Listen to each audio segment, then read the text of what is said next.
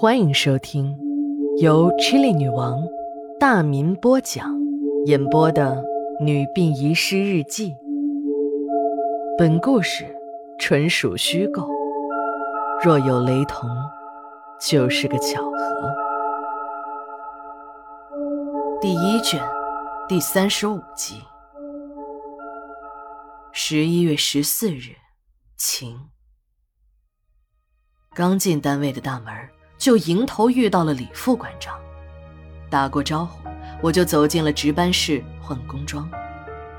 说起这工装啊，也许正常的都市白领都会很熟悉，而且穿着工装上下班也很正常。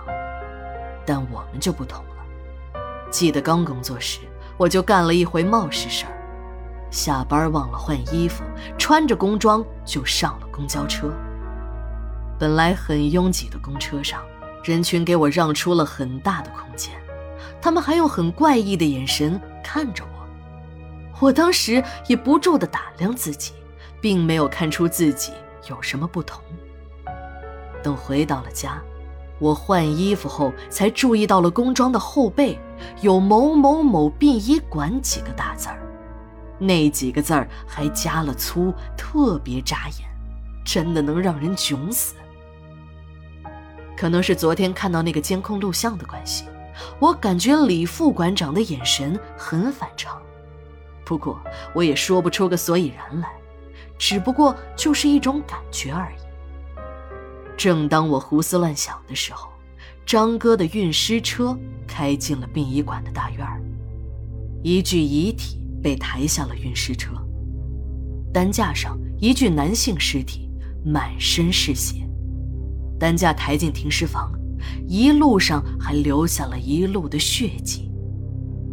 根据经验，这应该是一起凶杀案。在殡仪馆工作时间长了，什么样的死者都见识过，就养成了一种特别敏锐的职业眼光。我跟几个姐妹跟过去帮忙，一扇不像言谈的张哥不断的唏嘘着，没等我们打听，就给我们讲了起来。原来，这个死者是本市客运公司的司机老赵。老赵曾经在驾校当过教官，那个时候张哥正在驾校学开车呢。说起来，这老赵还是张哥的师傅。以前就听张哥说过，他的师傅是部队转业的老司机，当过特种兵，驾驶技术特别好。能开车在垂直的墙面上行驶，表演杂技。后来，老赵被调到了市客运公司开长途大客车，在客运公司里带出了不少的优秀司机。老赵开车的指导原则是：马达一响，集中思想，车轮一动，想着人民群众。看似老套，却对人对己都有好处。正是有了这种思想的指导，老赵安全驾驶了几十年，从没有出现过任何的事故。昨天是老赵最后一次出车，出完这次车，老赵就要退休了。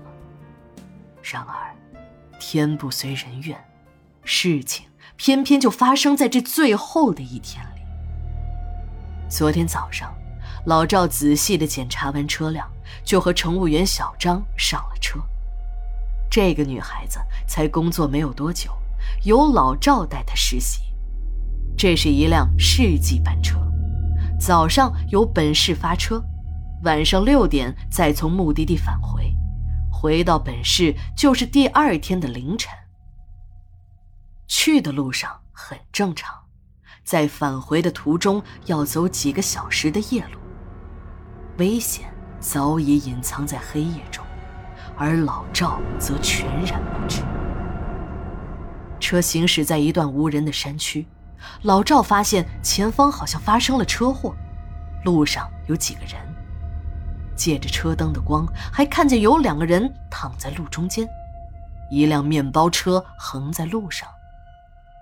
老赵停下了车，虽然老赵心里有几分的不安。但是也没有办法，这路呢已经被堵死了。那几个人见老赵的车停下，就跑过来求助，说是同伴受了伤，要搭老赵的车去医院。说着，就把那两个浑身是血的同伴抬了过来。车上的乘客给他们让了几个位子，刚把那受伤的两个人安顿下来，接下来的场面惊呆了车上的所有人。正在大家还为那两个伤者唏嘘时，刚才那几个还客气无比的人就翻了脸，一个个的亮出了片刀，而刚才那两个还半死的家伙也从座位上蹦了起来。大家这才注意到，那两个人身上染的根本不是血迹，而是染的颜色。没有错，老赵最担心的事情还是发生了，他们遇到了劫匪。一个满脸横肉的胖子挥舞着片刀：“别报警！谁敢报警，老子一刀就捅了谁！把手机都拿出来，扔到车窗外边。”乘客们一个个是面如死灰，纷纷把手机扔出了车外。有几个动作慢的，被冲上去的歹徒狠狠地抽了几个耳光。一个光头看起来像是这帮人的头。看到众人都静了下来，就清了清公鸭嗓：“诸位，不要怕，哥儿几个今天就是想求点财。最近呢，手头不太宽裕，山不转水转，在这儿遇上也是缘分，就帮个忙吧。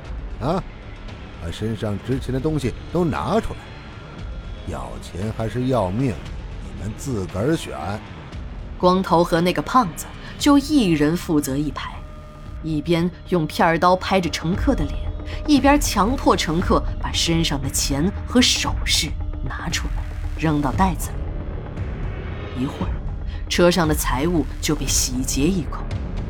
就在人们以为抢完了财物的歹徒会离开时，胖子对光头耳语了几句。光头一边接过了胖子手中的袋子，一边说。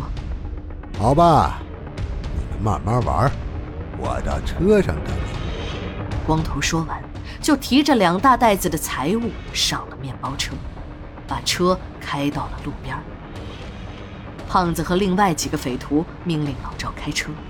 一个匪徒手里提着一把雪亮的匕首，架在老赵的脖子上，一边冷笑着：“老家伙，开车不要开得太快。”影响了哥儿几个快活，就要你的老命！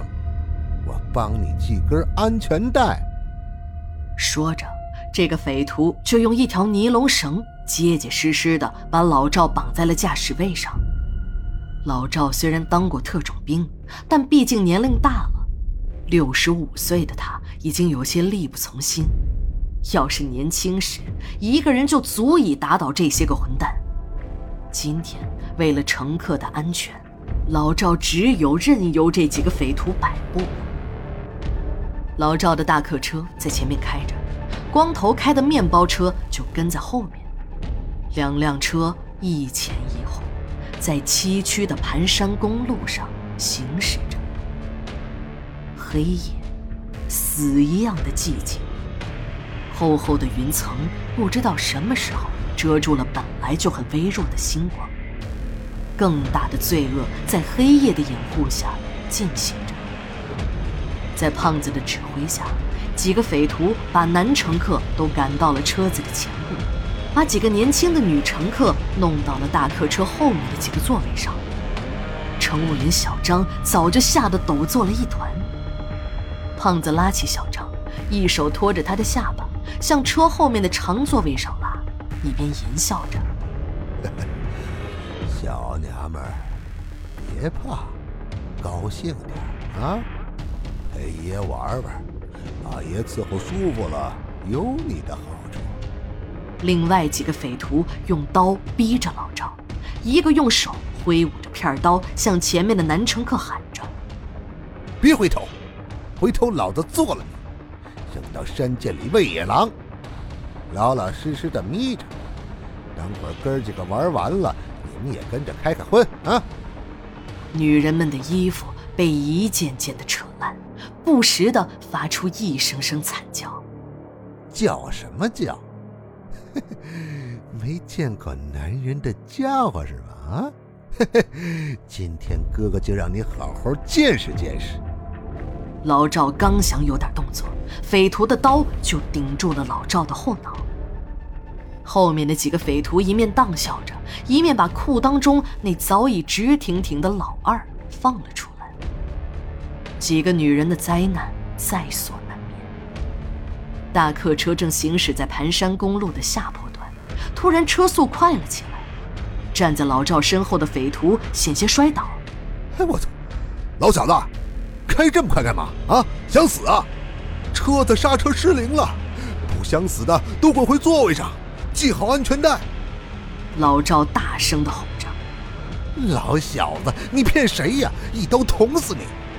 一把匕首穿透了驾驶位的靠背，刺入了老赵的后心。老赵的身体抖了一下，车也随着抖了一下。不过老赵马上就稳定下来。前面一个狭窄的 V 字形路，迎面开过来两辆大型货车。如果都从 V 字形的车道通过，已经失去控制的大客车会和迎面的两辆车产生刮碰，而大客车就在临近山涧的一侧，眼看就是车毁人亡啊！老赵横下了一条线，没有让车走 V 字形的路，而是开车跨过了 V 形路的山涧，这简直就是在玩命啊！就在人们意识到危险马上来临时，突然感觉到车子腾空而起，又重重地落在了 V 型路的对面。老赵开车成功地飞跃到了对面，车上的乘客和匪徒都惊呆了。刚才还直挺挺的老二，早就蔫了回去，像是一只受了惊的小麻雀，都老老实实的缩了回去。匪徒们裤子都忘了提，就坐到了座位上，系好了安全带。车子发了疯似的向前飞驰着，对面还不断的有车开来，都把头伸向窗外，使劲的喊刹车失灵了，让前面车子让路。老赵大声的命令着，人们就一齐的向车窗外面喊话，人们的喊叫声伴着老赵急促的喇叭声。对面开过来的车子纷纷让开一条路，就这样，车子一直向前飞驰。天开始有点亮，车子也已经进入了市区。市区内的车子更多了。不要停，使劲喊，要不大家都得死！大客车在一路狂奔，人们都在声嘶力竭地喊着，声音已经变得沙哑。由于持续呼喊造成缺氧，两个匪徒和几个乘客都已经晕了过去。就在这时，车子使劲地颠簸了一下，伴随着一声很刺耳响亮的刹车声，车子稳稳地停了下来。原来这里是市公安局的大院儿，几个胆大包天的匪徒早已经被警察请下了车。等警察解开了捆老赵的尼龙绳。老赵的身体猛地向前一倾，伏在了方向盘上，后背血流如注。原来那把匕首刺透了靠背，深深地扎进了老赵的后心。老赵正是靠一种顽强的毅力，把生命坚持到了最后一刻。车上的乘客都获救了，老赵在自己最后一次出车中，倒在了驾驶室里。手还死死地握着方向盘，几个人费了好大的劲儿，才把老赵的手给扳开。警察检查了老赵的大客车，刹车系统没有任何问题，说刹车失灵，老赵是在用自己的机智勇敢来保护乘客。